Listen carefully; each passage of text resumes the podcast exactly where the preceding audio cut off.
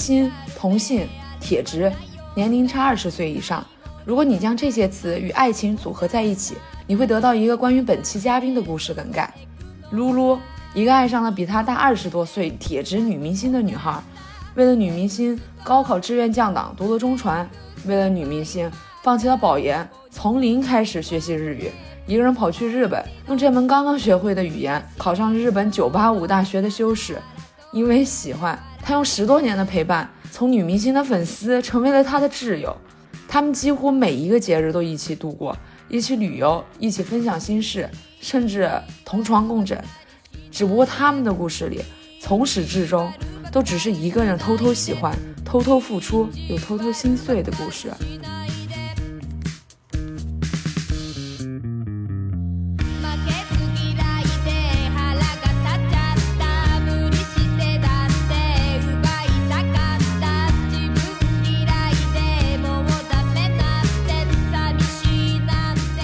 大家好，欢迎收听本期 Nobody，我是大西，我是椰子，妮娜宝。大家好，我是露露，欢迎。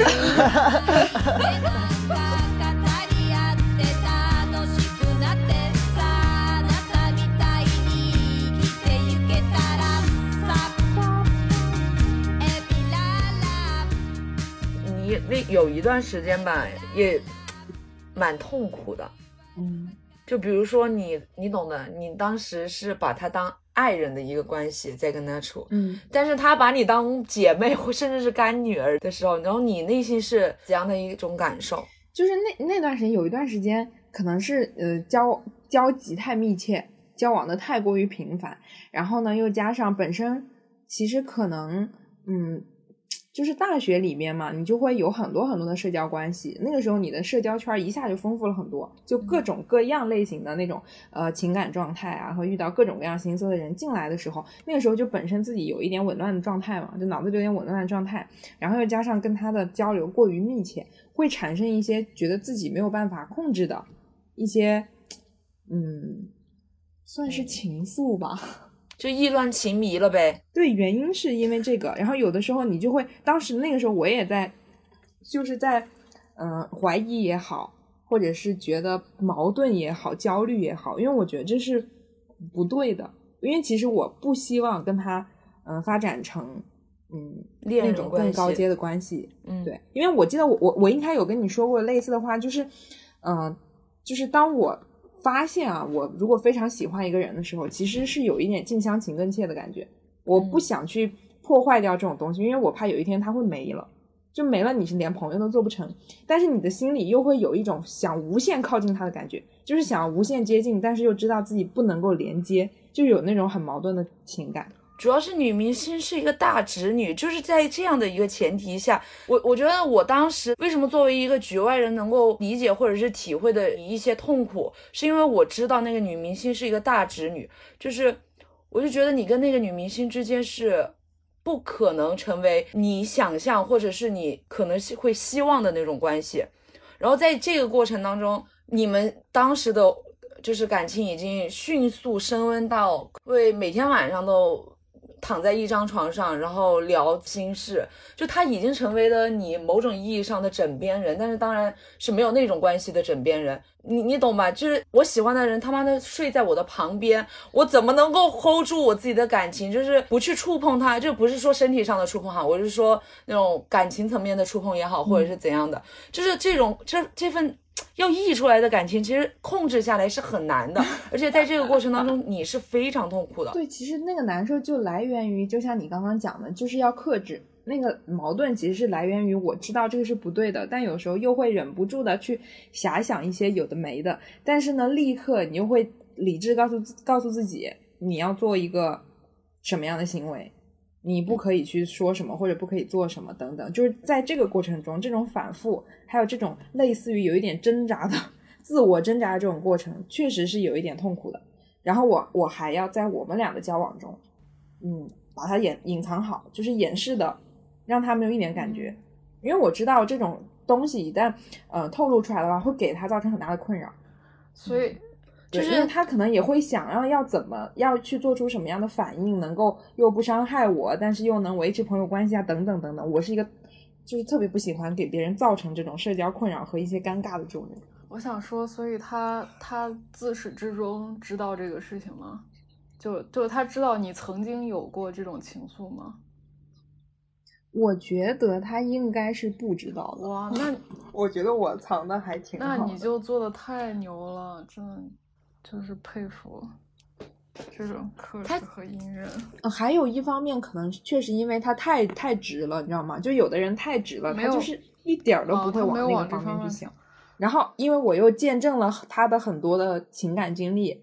啊，就一个两个男朋友分手的时候，他都会跟我去聊一些啊，你为什么分啊？这个我的问题啊，还是他的问题啊，什么什么？然后这种情况下，我都会理智给他分析一二三四五什么什么，就会没有，就是很一直都是理性派，没有一点感性派的。就在这样的问题上，没有一些没有一点感性派感性派的这种回答的时候，他可能就会觉得，嗯，就完全不会往那方面想。就是露露虽然跟他的年龄悬殊了有多少岁来着？嗯，嗯，二十多，不是吧？我感觉应该三十，对呀，没到。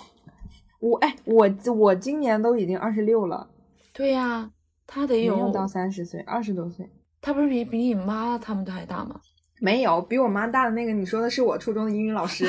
哦，对。我操！我都忘记干妈。你能不能把嘉宾的那个感情对象搞清楚？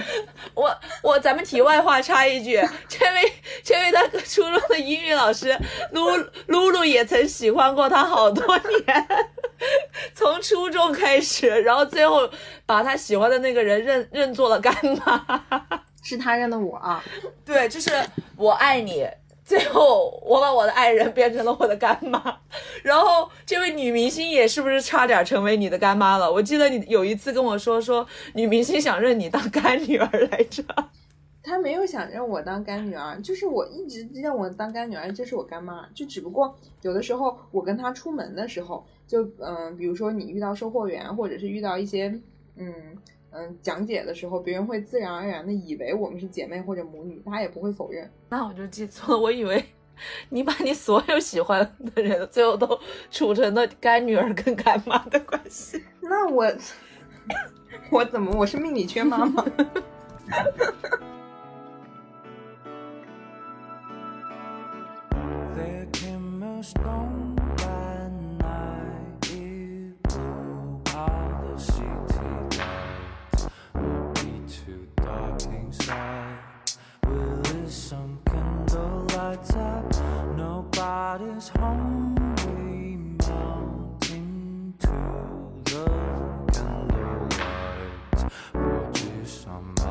哎，我想知道，我想知道最初就是最初是怎么喜欢上他的，就是看他的影视剧吗？对，就是那那最开始最开始这最开始，嗯，这个这个大概是你多大的时候？很小的时候，十一二岁吧，就已经开。但那会儿呢，就只是说，嗯，十一二岁那会儿，就是，嗯，看影视剧呢，嗯，就会觉得，哦，这个姐姐好漂亮啊，那个哥哥好帅，然后就大概是这样的一个心态，嗯，然后也没有说要去追星啊，或者是就是要成为粉丝啊，什么什么这种都没有。那个时候就纯粹是觉得，嗯，这个人真长得真好看，而且他的好看有点与众不同，是。嗯，就是咱们这边就是普及一下这位女明星，就是不能说名字，但是绝对绝对的美艳型的一个大美女，不论是放在现在还是当年，就她的颜值都是那种特别能打的，而且就是那种小 S 他们看一眼都会说“我操，大美女”的那种明星。我也我我也觉得她特别好看，是挺独特的那种美。然后然后那个露露继续。嗯，然后呢，就是呃，慢慢的，嗯，就是看一些他的访谈啊什么的，就觉得他这个人很有思想，就是他不是那种草包美人，他是一个非常，嗯，就三观很正、很飒的那种。然后他的这种价值观方面的一些嗯想法，就是从访谈里面看到这些想法，其实那个时候对小小的我 有了一些正向的影响。嗯，然后是其实这么样的一种，算是那个时候算是崇拜吧。然后后来机缘巧合，有一次跟我爸爸去上海，然后去影视基地的时候，就有这么个机会见了一面，然后吃了个饭，然后呢就交流交流，就觉得还挺投缘的，对，然后后面就慢慢成为朋友这样子。那个时候你多大呀？就是第一次跟女明星见面的时候。十四五岁吧，你你在你在起步上就已经赢了我们，我们至今也没有见过自己喜欢的女明星。然后后来呢？后来是为什么开始联系上的？然后呢，我我不就初中啊、高中啊什么的学业很忙嘛，因为因为我在江苏嘛，江苏的学业就各种很忙，然后呃晚上晚自习都到很晚的那种，其实那个时候也没有什么机会去用手机什么的。然后就是偶尔逢年过节，或者是我有一些重要考试，我会给他发一个阶段性的消息，稍微联络一下，就是很像那种，嗯，多年不见的老朋友，偶尔隔隔个一两个月、三四个月发个消息那种状态，就一直是那种状态。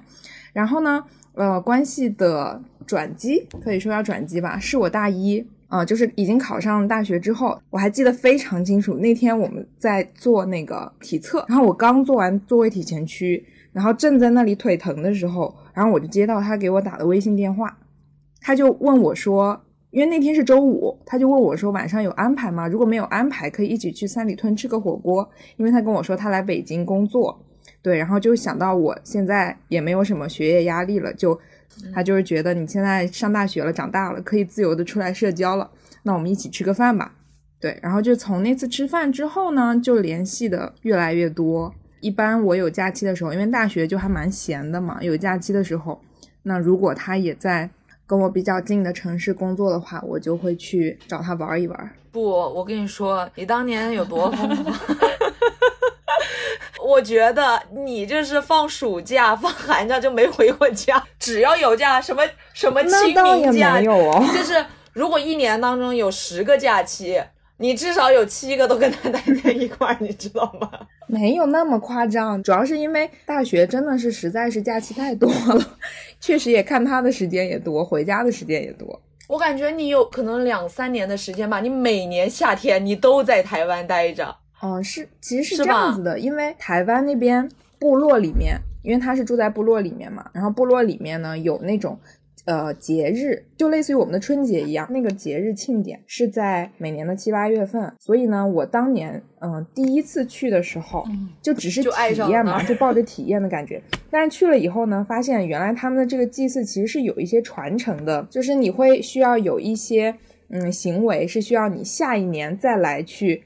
继承的，就慢慢的，它就会吸引我。每到那个节日的时候，我就会想要去，就它变成了我在那个嗯时间段的一个传统吧。我觉得那个所谓的那个丰年祭啊。嗯，就是咱们就是说，只是一个噱头。你最想、最吸引你去的是那个女明星。如果她但凡不在那儿的话，你也不会去。她不在那儿，我当然不去。那我她她不在那儿，我去的话多尴尬呀。那你继续讲 后面。第一次丰年祭是二零一五年，那个时候是大一的暑假，因为台湾对我们的那个内地游客的限制是十五天嘛。然后我每次去台湾的时候，我都会死死的玩到十五天。那个时候就大概在七月中下旬的时候，然后要待在学校嘛，就做那种嗯为期什么一周两周的那种社会实践。然后我当时为了这个丰年祭，然后我还旷了三四天的那个暑期实践嘛，而且那个暑期实践是要签到的，就很严格。当时还去找了人帮我们去顶替签到，然后还专门找了一个长得很像我的人，因为专业的老师知道我长什么样。就是戴着口罩，然后身形很像，然后脸型也很像的这种。然后，嗯，后面一件可能比较大的事情就是一六年的寒假，嗯，然后一六年就大二嘛，大二那个寒假，我正好在家里学驾照。然后呢，那个时候我的课表的时间排的就是学完驾照，我其实过一两天就要回学校，我们就春季学期开学了。所以那个寒假其实我是没有排去找他玩的行程的。然后那个时候呢，他正好在横店拍戏，我觉得呢也就不要打扰他拍戏。我学完我的车我就去上学。结果呢，好巧不巧，就在我快要拿到驾照的前几天，他跟我说他分手了。然后我就帮他去梳理原因啊，什么什么，就陪他聊天聊一聊呢。他就问我说：“你最近有没有空？可不可以来我们一起玩一玩，散散心？大概是这种吧。”然后那个时候呢，我就说不行，我就说我约的这些考试的行程没有办法变，如果要是改了的话，我可能就要推迟好几个月。他就很失落，他说好吧。然后我就继续去学我的驾照了。我拿到驾照的那天，我就跟他说我的驾照拿到了，然后我明天就要回北京上学了。结果我没有想到，我以为我之前跟他说的那个回绝他的话，他就他可能就是默认了我不会去找他。结果他在我拿到驾照以后，他就跟我说：“那现在可以抽一天来散散心吗？”嗯，他还他还他还他就是小心翼翼的等我拿到驾照。然后我那一刹那，我就觉得，哎，有点心疼，就是于心不忍，就是有一点那个他需要我，嗯，那你其实会很开心吧？就是人在被被喜欢的人需要的时候，那种感觉，其实我觉得是很开心的。你当时有吗？嗯、说实话，我当时觉得有点困扰，但是你还是选择去了。对，因为就是本来就是要回学校了嘛，因为你知道我们一般回寝室啊，还要去修整修整各种东西，调整一下状态，过一两天就要开课了。而且呢，还有一点是，其实从江苏去横店的交通方式非常的不发达，嗯，因为又又没有直达的飞机，又没有直达的动车，就是你还要先坐车私家车去到南京。或者是苏州这样的城市，再去坐高铁到义乌，再从义乌坐大巴，然后再怎么怎么样，反正就是三四趟再去横店，反正就是路上要花很长的时间。那我实际上到他那儿，可能陪他待的时间也很短，我就要立刻回学校。然后我当时就在想，嗯，要到底要不要去呢？可是，可是还是去了。对，因为他那天晚上呢，他就跟我说，他说如果要是你们是呃忙的话，实在来不了也没关系。然后我就觉得。很不忍心，对，然后我就第二天一大早一大清晨，然后我爸就开车送我去南京坐车，然后一直折腾到那天下午才到横店，我就陪他待了大概一天半，然后隔天我就赶紧去北京了。然后当时这个事情呢，也算是关系变得亲亲近的又一个里程碑吧，因为他在跟我讲他和他。那个前男友的一些事情啊，包括他分手的一些嗯心路历程的时候，你会会感觉到那种交心的那个点，嗯，跟平时喝酒啊、什么唱歌啊那种 happy 的时候聊的天的内容不一样嘛，你就会觉得会有一种革命友谊的感觉。就是其实他他从心里跟你之间的就是那个距离感拉近了，对。我觉得这一次其实对于你们来说，就是也是一个非常重要的一个节点吧，因为在他最需脆弱的时候吧，然后你出现在他的身边，嗯，那个特别难受的那个点是你陪他走过来的。其实这个也是天时地利人和，也就是那个时间他在这里，他如果在台湾的话，那就也没不会有这件事情了。然后又恰巧我我在寒假嘛。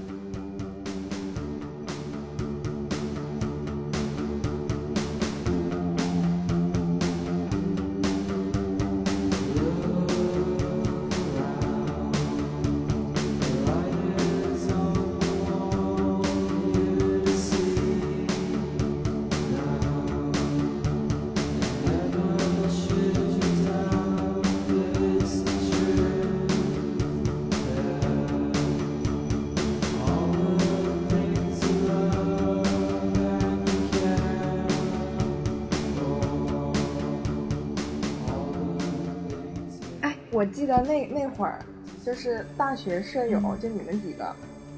嗯，每次我要去，嗯，找他玩啊，或者是我在准备一些礼物或者惊喜的时候，你们都会感感感叹，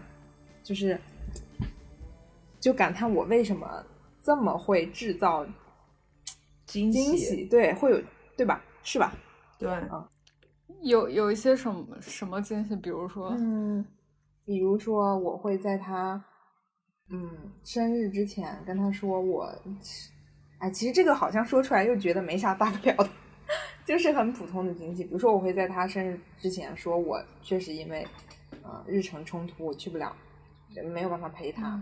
然后我又在在生日前一天惊喜出现。Oh my god，好狗血啊！然后就是翘课，就是他老翘课，所以我在我印象当中，他只要不在学校。的时候，他就基本上都跟女明星那儿对。哎，有一次特别，有一次特别疯狂的是，我们当时是要考什么一逻辑学还是什么，反正就某某学考一门试，然后那门试呢是呃十点到十二点，然后那天呢我的飞机好像是一点半，就是我必须要十一点半我就要去机场，因为那个是那天唯一的飞机。所以那天呢，我就为了不误机，我就提前交卷，然后交完卷以后立刻打车，打车去机场。结果考他妈全班第一名，那那倒没有，那都没有。你那，你基本上每年综测都是全班前三啊，也太牛了吧？对。还做过什么事情？我想想，哦，还做过就是，呃，那个农历年的时候陪他过年，因为没有人陪他过年，我就跑去台湾陪他过年了。对，我就记得你有一年是还是有两年是跟他一起过的年。对，因为是这样，因为就是他的姐姐们，他哥哥姐姐们都没有住在一起，就各自有家庭嘛，就是没有住在同一个城市，啊，然后嗯，又没有平时也没有什么太多的机会，他工作也很忙嘛，没有太多的机会往来。然后他，然后过农农历年的时候在部落嘛，然后部落虽然很热闹，但是那个氛围越热闹，就会显得自己越孤单。对，就越显得他形单影只。对，然后呢，我就觉得，那我就陪他去过个年吧，并且有一点私心了，我也没有在部落过过年，所以我就去了。然后后面就连续两三年都在陪他过年。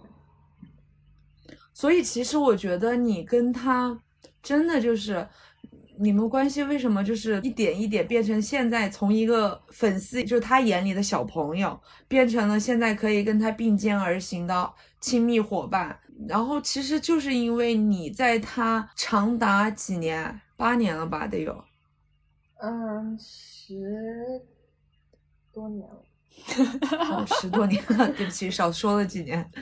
就长达十多年的。你要从刚开始认识的时候，不才十一二岁？嗯，然后就从这十多年来，你基本上就是当他需要你或者不需要你的时候，你都能让他感受到你的爱或者是你的。支持，我就觉得就是就算是一个没有感情的人，他妈的都会被感动吧。嗯，就反正是吧，一直像个狗皮膏药一样贴在人家那里。倒也不是狗皮膏药，太会自己自损自己了。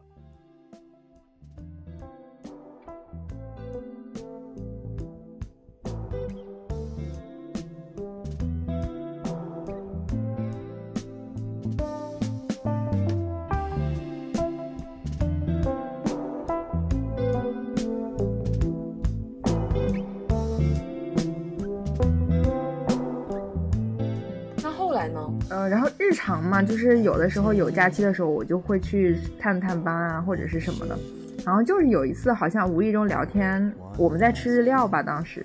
可能也就是大二尾声的时候，大三开始的那会儿，然后在吃日料，因为他嗯很喜欢日本啊，他说他经常去日本旅行什么的，就有聊到日本旅行的这件事情。然后他就跟我说，他说我觉得你的性格啊，还有你的嗯。他就说我整个人的气质啊，或者是什么的头脑，对他当时用了“头脑”这个词。他说我觉得你的头脑很适合被丢在日本，然后你就把自己丢到了日本去了。他说我觉得你去日本应该会挺开心的。就是我我要说一点的是，其实有的时候我人生做的选择，并不是因为他说了这个选择，然后我因为听他的，所以我要做什么什么。其实不是这种心路历程，而是可能在他说这个点之前，我并没有想到这个选项。然后他说了这个选项之后，我去考虑了一下，这个好像还是个不错的选项。就是我也会去权衡一下，我如果做这个选择之后，我大概会面临哪些事情。然后这个事情呢，我喜不喜欢？然后可能会有哪些结果？这些结果我能不能接受？然后发现这些结果我都能接受，而且感觉好像还挺有趣，还不错的时候，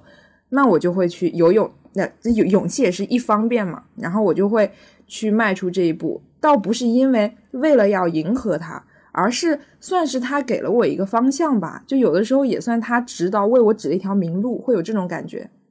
因为到了日本以后，其实我发现很多时候我确实也很快乐，但你确实也有不开心的时候。对，这个也确实。我记得你有段时间，当时我也在日本，有一次是因为你你说你有点不开心，然后我俩见了一面，嗯，我觉得你当时的整个人状态就是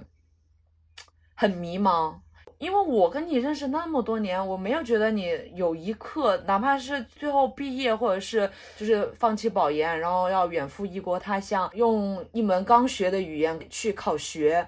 你即使是面对这些情况下的时候，我觉得你都从来没有迷茫过。但是你那一次，就是让我真真切切的感受到你的迷茫，而且你跟我表达了很多情感上的困扰，就是你跟女明星之间的。其实是是是这样的，就是我我其实到了日本以后有过困扰，就一开始第一个困扰是考学的时候嘛，因为日本的考学确实非常的严格，而且也很难，就是有很多道程序，然后你要学很多很多的东西啊。那个时候呢，考学的压力。是我在日本面临的第一个难关，但是呢，那个时候，嗯，我其实又没有人去说，因为像我国内的父母，他们不了解这个。然后呢，女明星她那个时候呢，她也没有经历过这个，她就会觉得，他就会觉得说，日本那么好的国家，对吧？那么有那么多美景，那么多好吃的东西，你为什么会不开心呢？考学的压力有什么呢？就是没有人理解你那种那种压力的时候，其实是还挺难受的。然后，其实那个时候我是，嗯，是有不开心的，但那个不开心没有持续多久，但是它其实是一个种子。那个不开心其实到考学考上了学之后啊，就上了真的上了硕士以后，其实慢慢就消减下去了。但是这种隐隐约约的影子，还是会一直都拢在我身上嘛。就是我会知道，原来我在日本的这些压力其实是。原来我信任的人，或者是原来我觉得可以去说的人，真正的理解的，倒也不是怨他们，就是因为嗯，可能本身经历的不同什么什么的。然后你说的那一次，应该是你要快要离开日本的时候，应该是我面临着回国还是留在日本就业的那个难关的时候，我挺纠结的。应该是对，因为那个时候呢，就本身呢，我会觉得在日本压力真的很大，可是呢，我又觉得回国我也没有什么好的选择。因为这两年学生生涯在日本，你就错过了国内的很多呃实习啊，或者是那些交流的机会、实践的机会嘛。所以那个时候，其实我的简历是空白的。但是在日本，嗯，又留不下来，因为日本那两年的职场也非常的泡沫，然后他们对外国人的接纳也变得非常的嗯不友好，就是职场上。然后那个时候，我去跟。女明星去聊这件事情的时候呢，她会给我的建议是，她希望我在日本试一试，而且将来如果在日本待不下去再回国也不会后悔嘛，因为你起码不是没有做过这个尝试就回去了。那当我去问她要怎么做的时候，她其实没有办法给出我一些具体的建议的方法。对，嗯，对，所以我在自己去做这个实践的时候，我碰了很多的壁。并且那个时候又是快要毕业，然后又有很多的论文压力也好，然后国内的职场的一些信息也好，就很多干扰项，就会让我很崩溃。然后那个时候，嗯，我的心里会有一种想法是，就是我曾经是因为呃女明星她的一些对日本好的建议、正向方向的建议过来的，但是他对那个时候对日本的印象其实跟现在日本已经不一样了，但是他其实是没有接纳这种不一样的。在他的心里，日本还是他那个时候所认识的日本，所以我现在说的任何压力，他都是不理解的。所以那个时候，我会感觉到有一点被抛弃的感觉，心理上，所以那个时候才会出现你刚刚说的觉得我不知道怎么办的那种情绪。因为那个时候，我感觉我在日本被丢下了，会有那种感觉。就我现在要要是回国，我其实也不会像我原来如果要选择保研那样，会有那么顺利的结果。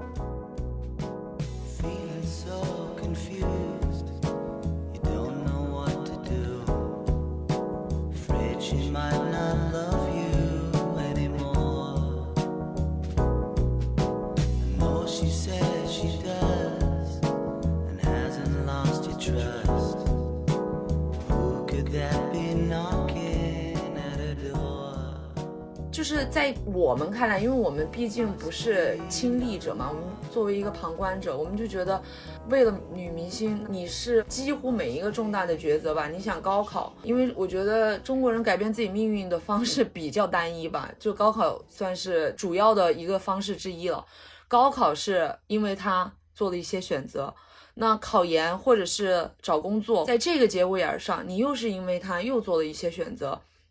然后其实。如果不是因为他的话，我可能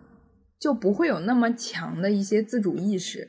嗯，就是因为我其实不是那种特别就从小就特别知道自己想要什么的人，一心想要什么的人，我不是这种。嗯，就在其实，在他跟我说，嗯，这些选择之前，我对我自己的人生都没有非常明确的规划的。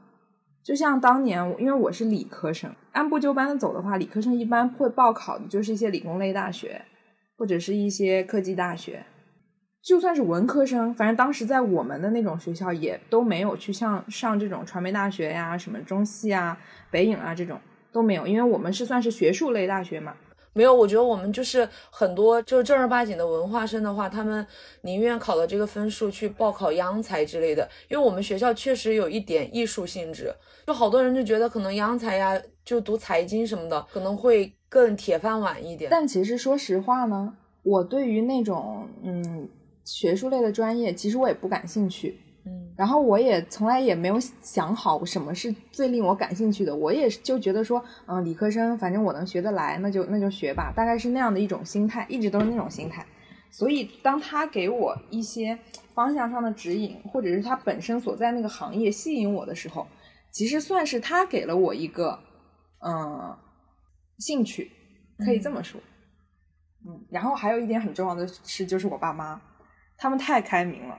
救命啊！他们太开明，了我也觉得，只要是我跟他们聊开，就是我为什么要做这个选择，然后我的我的动机是什么，然后之后我大概会怎么做，可能会面临什么样的结果，然后我爸妈权衡一下，只要不是那种伤天害理的，或者是非常非常明显的下水道操作的那种选择，他们都会支持。所以当时我的高考志愿也是，包括我放弃保研要去日本留学也是。而且我觉得，就是你爸 在你追星这个过程当中，你爸可是一个大功臣在。我爸大助攻，真的是，他就是会给我一些原则性的限制，之后那些细节东西他就不会限制我。而且我爸呢，就是很开明的，就相当于你你自己的事情你自己去做决定，他给你了你很充足的，就是自己做决定的那个权利。主要是主要是我爸他也觉得这个女明星是个很好的人。他是他是赞成我们来往的，嗯，但他不知道你爱他的故事，嗯，因为曾经曾经就是，哎，人可能在某一段年纪啊，那几年年纪的时候，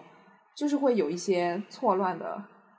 感情萌生，有一些可能自己也没有办法把握，或者自己也没有办法理清楚的，嗯。后来你现在增长，你看我我我这都多多大年纪了，都奔三了。理清楚以后，你就会发现，其实原来不是，可能不是嗯那种方向的感情，只不过当时年龄小，觉得说被依赖，或者是说呃陪伴的时间很久，就会产生一种可能是这个是我的问题，就是心态上会产生一种嗯超出朋友的那种想法，但现在 没有了，现在我理智了，我们就已经是这种成熟的朋友关系。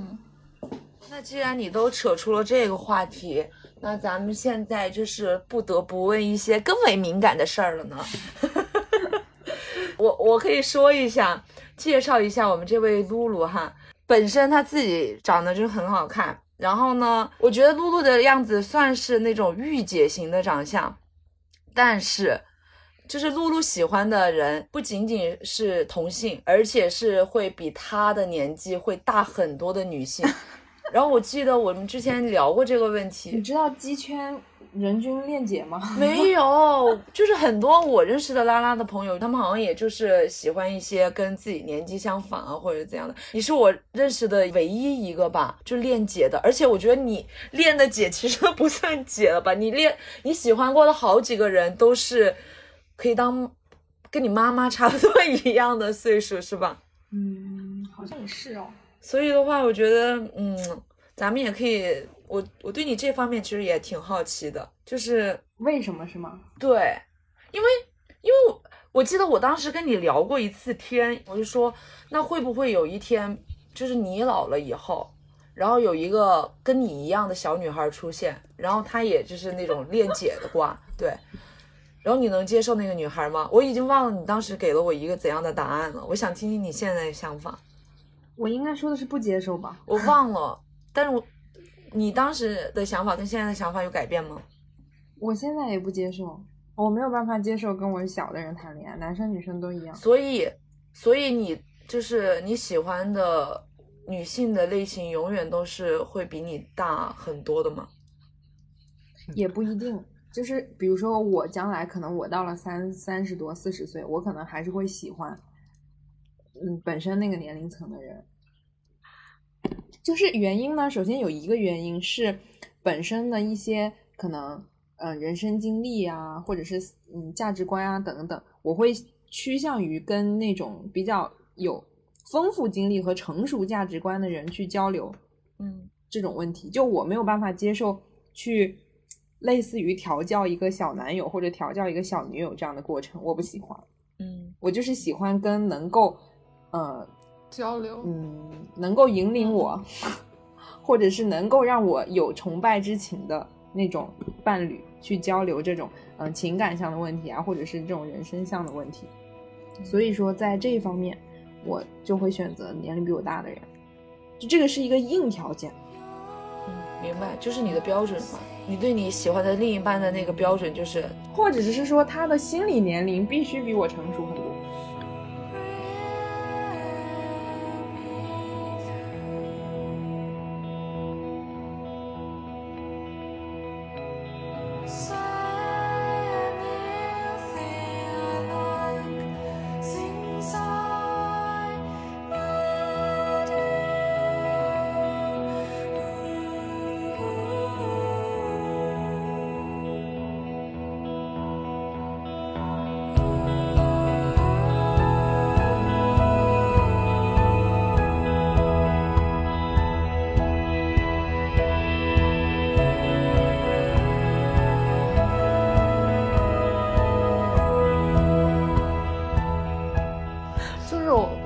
在在跟你聊天之前嘛，通过椰子描述，我以为是一个，嗯，就是你知道是是那种没有脑子为爱走天涯的人。就是也不能这么说，但是大概是那个方向，就是我以为，然后结果我发现你非常清晰，而且很有逻辑，就是你你很知道你在做什么，然后你们俩的关系就是很双向的，我感觉就是我以为，然后毕竟人家是个女明星嘛，然后后来我听了之后，我才我才发现哦，原来如此，就是哦，你以为是个粉丝追星追爱成功的故事，对结果是非常正能，量的。对其实他们彼此互相成长、相相辅相持的故事，。就是一种忘年交的那种感觉，而且是就是真的是互相需要。像我们这种就是都不不知道怎么跟嗯那个年纪哎，真的，我是我跟那种比如说比我大上二十多岁的姐姐，大十对大十岁我都不知道聊什么，对，就 跟那种那种比我们大一些的那种姐姐聊天，我们真的就真的就是身体僵硬，坐在那儿，然后就笑。在这个过 程当中吧，我觉得你跟女明星接触那么多年以来，这个过程当中，你觉得你收获了一些什么？哇，那可太多了，就可以说这些见识都是他给我的，就是因为我平时在跟他聊天的过程中，他会给我灌输很多的知识，真的是知识，嗯，就是风土人情也好，就是人生的那些每个节点应该做什么事情，遇到什么问题该怎么处理也好，然后还有一些就比如说怎么玩儿也好，这种就很多东西是他渗透给我的，因为他的人生经历非真的很常丰丰富然后他也确实是见多识广，对，他会他会教我很多他曾经比如说看过的东西啊、嗯，交往过的人，然后呃遇到过的什么问题是怎么解决的等等，然后在他这里我学到的东西，在用于我处理我现在所面对到的一些呃事情啊，还有我去交往的人的时候，就会非常游刃有余，因为我像。就是我像在他的那个带领里，在他的话语里经历了一遍他的那个路，我现在再去面对别人的时候，大家就会觉得，嗯，你怎么，你怎么这么成熟？你怎么会懂这么多东西？等等等等。对，就他教了我。感受到，一整个就是被拿捏住了。那你觉得就是除了这些，我更想知道的是你精神力上面的一些收获。那比如说，你可能变得更坚韧了。抗压能力更强了吧？因为因为我记得我跟你说过很多次，就是我觉得你的有这种特别牛逼的能力嘛，就是再艰难的那种困境都能把它逆转过来。就像刚刚说的那种，就是 好像是你在为了别人而活，但是最后你的人生都可以活出自己的精彩。这个其实是我非常非常好奇的。你刚刚问为什么，就是说可能有的时候我是因为他的一些建议，或者是我是因为别人的一些话去做了一个选择，出发点是别人，但是后来我都把这件事这些事情给做完了。这个其实这个东西吧，其实有一部分是来源于我的一些自己的人生抱负吗？骨子里还是有一点点对传统的观念，就是你像我当时来了日本，然后我当时考学的时候压力不是很大嘛。然后我那个时候就也有跟嗯女明星说过，也有跟家人说过，我说我觉得我考不上。你他妈天天在跟我们吐槽，结果还考上了，就真的是那个时候太难。然后他们都有跟我说说，那不然你就别考学士，你就考个专门学校也可以，你只要开心就可以了，学一门手艺就可以了。但那个时候我觉得那不行啊，我怎么能没有硕士文凭呢？我而且我来了日本这么重重困难，我又攻下了托福，又攻下了 N 一，然后我又花了这么多钱来了日本，然后到时候我回国。这么多年，我拿不到一个硕士学历，我还是一个本科学历，然后我又不是应届生，那这样我以后的人生道路岂不是就会很奇怪？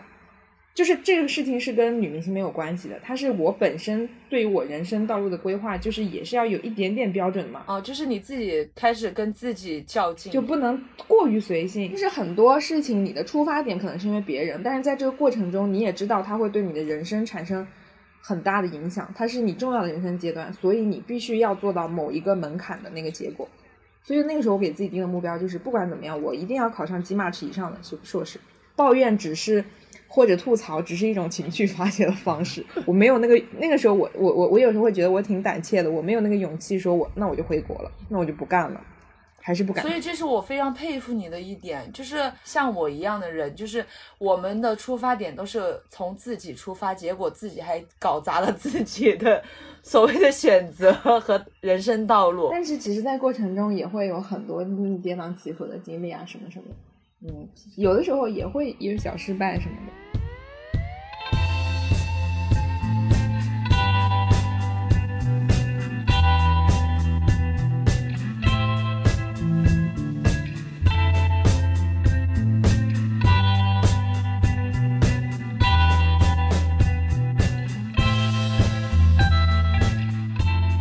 你是什么时候开始对他没有那种，就是那方面的喜欢的呢？坦白说，就是二零二零年我开始实习的时候。为啥实习因为，哎，这样说有点渣，就是因为，嗯，那个时候很久没见了嘛，就本身，嗯，本身，我想想啊，在疫情之前。疫情之前好像还见了一面，就，呃，一九年年底疫情之后到二零二零年夏天我去实习，中间是没有见面的。然后本身没有见面的过程中，呃，你那个情感就会稍微淡一点点。因为虽然我们还有线上的联系，但是之前的那个见面次数太多了，太频繁了。然后你突然隔很长一段时间不见面，就会自然而然的会有一些这种关系的消融。然后呢，我二零二零年实习的时候又遇到了。嗯嗯，新的一个比较喜欢的人，哦，他就冲淡了我的一些感情经历，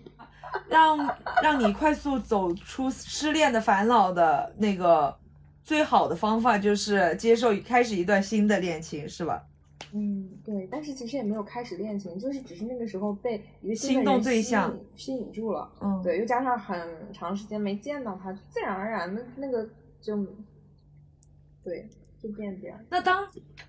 现在从二零年开始嘛，到现在就是两年了。这两年之间，你对女明星的感情没有波动过吗？就是比如说，你虽然有段时间可能对她没有那么的爱了，但是有段时间可能又把那段感情又嘣嘣嘣嘣嘣往上走上升上去了，有这种经历吗？其实没有，就就是一直荡荡荡荡荡，然后就荡成了朋友。也没有，就是荡一下以后就平了嘛，一直平了嘛。嗯，因为其实这两年就是让我新的心动的那个人，他也一直没消失，他一直在。哇，对，然后然后其实跟女明星这边呢，这两年我们又没有见面，因为疫情嘛，就没有办法见面，要隔离啊什么就很麻烦，一直都没有见面，时间太长了。然后平时在生活中我们的交流就变得少了，感情淡了。嗯，一直到今年的春天，我们的交流才开始多起来，之前的两年我们的交流都变得很少。所以我想问，爱到底是什么？所以爱会消失吗？嗯，这问题好难。对我希望你能够走心的，但是你又你先好好想想这个问题，我真的很想听到你的答案，就是你不要，你不要，你不要随便给我一个答答案搪塞我，我想听到你自己的想法，因为你也知道这么多年来咱们谈感情或者是谈心的次数真的很多很多，对，所以我想知道你真实的想法，你知道吧？嗯，你好好给我想这个问题。这个问题很难回答的一个点是，它是这个东西，它不是一个定论，它本身就是有可能波动的呀。就是有的时候你爱消失了，或者是荡到一定程度的时候，你保不齐过个一两年，因为什么事儿它又重燃了呢？所以你觉得还是有复燃的可能性？真的会有旧爱复燃这种东西吗？哦，我在我这儿我觉得很小了。因为就首先我自己，因为年龄也一直在成长嘛，然后各种经历也一直在增加，遇到的人一直在增加，就那种，嗯，有一点迷茫，然后有一点理不清自己情绪的那个状态，已经它出现几率已经很小了。就是到后面，也许有一天我会突然对他又开始心动，但是我也克制，嗯。倒也不是克制，但是我我现在就是有种感觉，是不可能像当初那种大学时候，对十八九岁、十九二十岁的时候那种本身还在懵懂期的那种情绪那么。我觉得确实也是，就是对，就是确实年龄也会让你的爱可能带上的枷锁或者是想的东西会越来越多。我觉得年轻时候的爱情都会轰轰烈烈一些，还有就是你那个心动的阈值会变高。同意，就很多东西，它其实就有没有办法打动你了，或者没有办法让你，嗯，那那么火热一下子等等，就慢慢慢慢那种机会已经很少了。对你，而且很多时候就不太想尝试新的那种性格呀那些。那你觉得？你觉得你甘心吗？十几年？嗯，没有没有不甘心，我现在没有这种。较劲的情绪在了，曾经有过吗？不甘心的情绪，其实曾经也没有不甘心的感觉，但是唯一有过负面情绪的，就是当刚刚我说，就是在那个异国他乡，觉得自己有心理上被抛弃的那种感觉的时候，但是那种是一种，嗯，也不是不甘心，那那是一种孤独感。从我从来都没有不甘心过，因为就是在这样的感情里面，因为我从来没有主动争取过什么。就是我如果争取了，我觉得我输了，我才会有不甘心的感觉。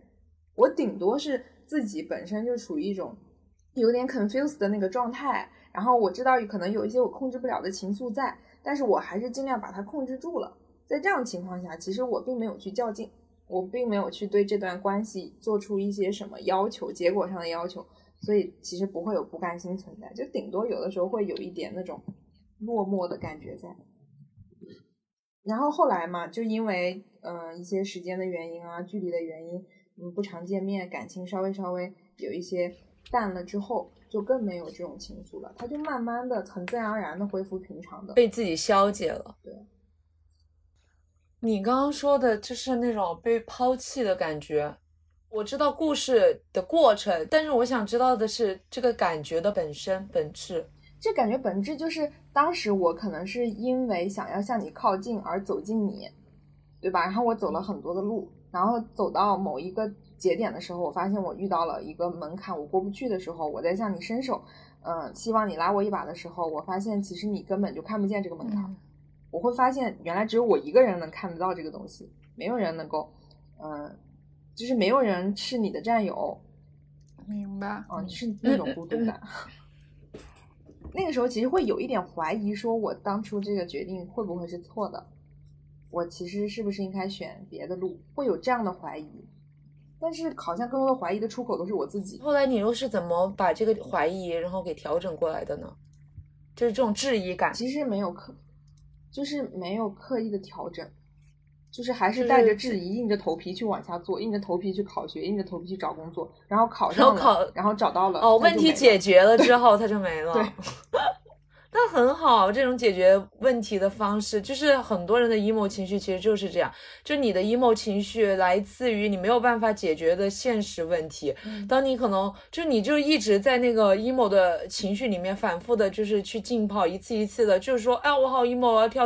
我我又 emo 了，怎样怎样的，而不去真真正的去解决让你 emo 的那个问题本质，你永远都会被这种烦恼所捆绑的。嗯。其实还有一些因素，就是你在有的时候也会陷到 emo 的情绪里面，但是呢，有的时候也可能确实是因为一些机遇，或者是自然而然的一些，嗯，你不得不去做的一些事情，而最后就引发这个结果。你就像当时我考学的时候。我也是整天陷在那个 emo 的情绪里面，我觉得我考不上，我觉得怎么怎么，因为那个时候你已经陷入了那个情绪反刍，你再去每天去背那些名词解释、写小论文的时候，你就会根本就无从下手，你就会觉得像在海里面捞针，在海里面遨游一样，我找不到那个点。可是呢，我又不能不做这个事情，因为老师要求我要交作业，我就是浑浑噩噩去交这个作业，怎么怎么样，就是嗯。当它这个量达到一定的结果的时候，就是量变引起质变，你可能自然而然就会去获得那个结果。倒也不是说我非常主动的去满怀信心给自己打鸡血，我从今天开始一定要战胜 emo，我要去怎么怎么样，我从来没有这种。明白，就是也是在那个阶段被推着走了，然后就走出，就就走就走过了，然后它自然就消解了。那最后我再问你一个问题，你觉得爱是什么？哈哈哈对于你来说，天呐，这是一个哲学的题。对对，你的爱是什么？反正我，嗯，我可能没有办法回答爱是什么，但我可以回答，就是我我我爱上一个人的时候，我会怎么样？嗯，我就是会无限靠近和无限付出的那种。就不需要不需要反馈的单向输出，你的爱是，我可以这样理解吗？你可以这么理解为我不强求反馈，但是你也渴望反馈，对，肯定是希望反馈，但是我不会因为你不反馈我，我就不付出，我还是就是好像有点贱这样说的，就是，但是，嗯，你其实是不是曾经也惧怕过他反馈给你什么？有啊，就是会自己也会想说有一些那个线。不能越，然后如果要是那个就是近乡情更怯的感觉嘛。如果那个线越了的话，不知道结果是好的还是坏的。我不希望，我不愿意去做那个尝试。对，嗯，包括你现在这这个就是有心动感觉的女姐姐，也是这种感觉吗？现在这个，嗯嗯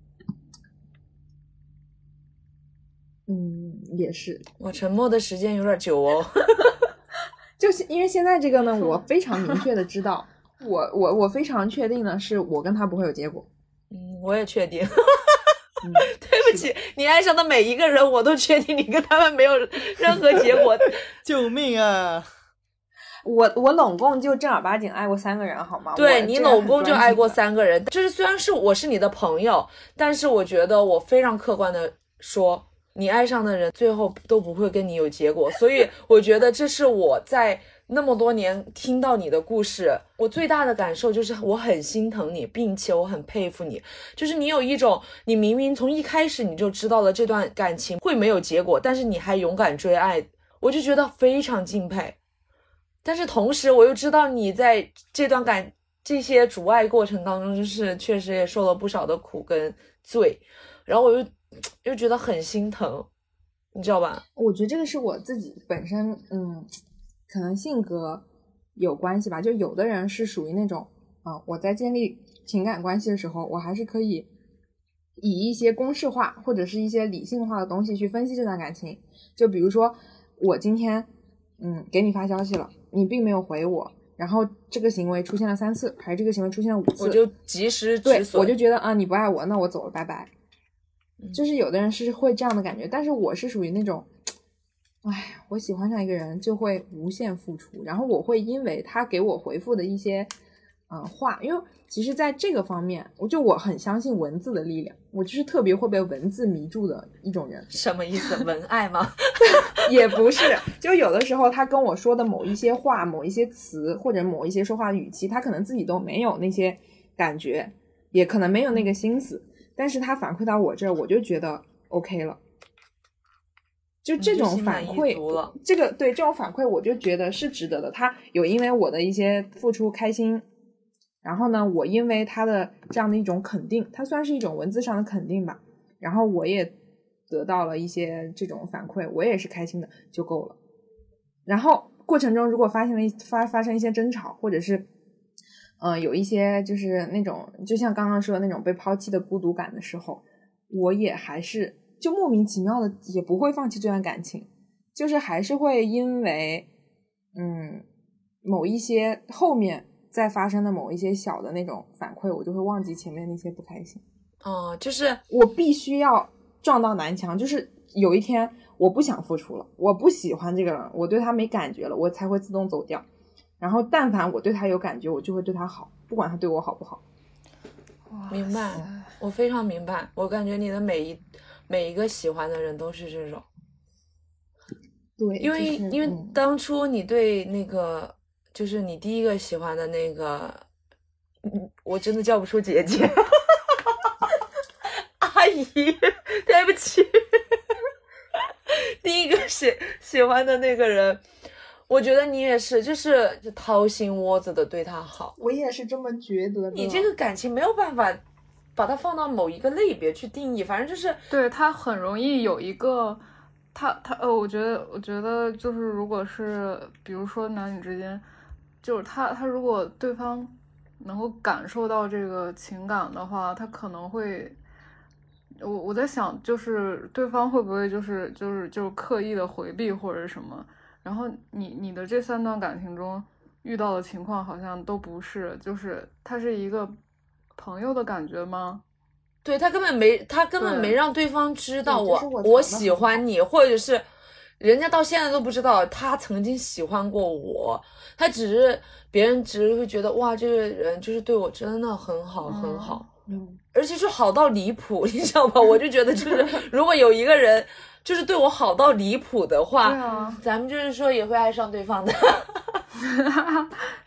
但但是他又爱上的是那种铁直铁直的直女，就是很难，因为他那个时候还小，呃，年龄差在二三十岁这个样子的同性直女，我操，又是暗恋。哎，其实我自己有的时候反思，有反思这个问题，就是就是为什么？嗯，我有在想，会不会是因为这些人他吸引我的原因是有一个点是我想成为这样的人呢？但是我也目前还没有答案。我曾经有很长时间，我们寝室都公认说你跟女明星越来越像了，你俩现在就简直是一一模一样。我们经常都会这样说。嗯，可能会有这个因素在，就是我我我我的内心对他们的这种形象，或者是他们的这种做事风格啊、性格什么什么，是有强烈的认同感。对，所以他也会衍生出那种喜爱和欣赏的感觉。本身可能他。嗯，也是我自己对我未来的本我的一种追求，maybe 会这样。但这样的话，你很自恋哦。你喜欢的只不过是你自己而已。未来没有，他喜欢的是对 更好的，就是比他现在好，所以他就是追逐那个更好的。其实我觉得你这种的话也挺好的，就是相当于。你爱上了一座灯塔，那座灯塔虽然你得不到它，但是它带你去了更远、更明亮的地方。对对，所以然后这个灯塔，嗯嗯，你看这个灯塔也帮助我变成了更旺盛的火焰，更好的自己。对对。刚刚大西想问什么来着？我我就是想说，所以他才能够一一直这样子，就是所谓的付出吧，就是会会这样子。长时间的坚持下去，其实其实看起来是你一直在付出，但是其实你是有在他们身上获得很多，收获了很多。对，是的。虽然从获得就是在没在一起这个层面上，你这三段感情比较就是不能算得上是一段成功的爱情故事，嗯，但是对于你个人而言，我觉得是非常成功的爱情故事，它让你成为了更好的自己。或者它不能叫爱情，嗯，反正用我爸的一句话就是，就是你所有的经历，哎，这话也很老，就你所有的经历都会变成财富嘛。最后你回过头来想想，都有它存在的合理性和价意义跟。价值，嗯，很好，很好。最后主题升华到了这个境界，是我想要的结果。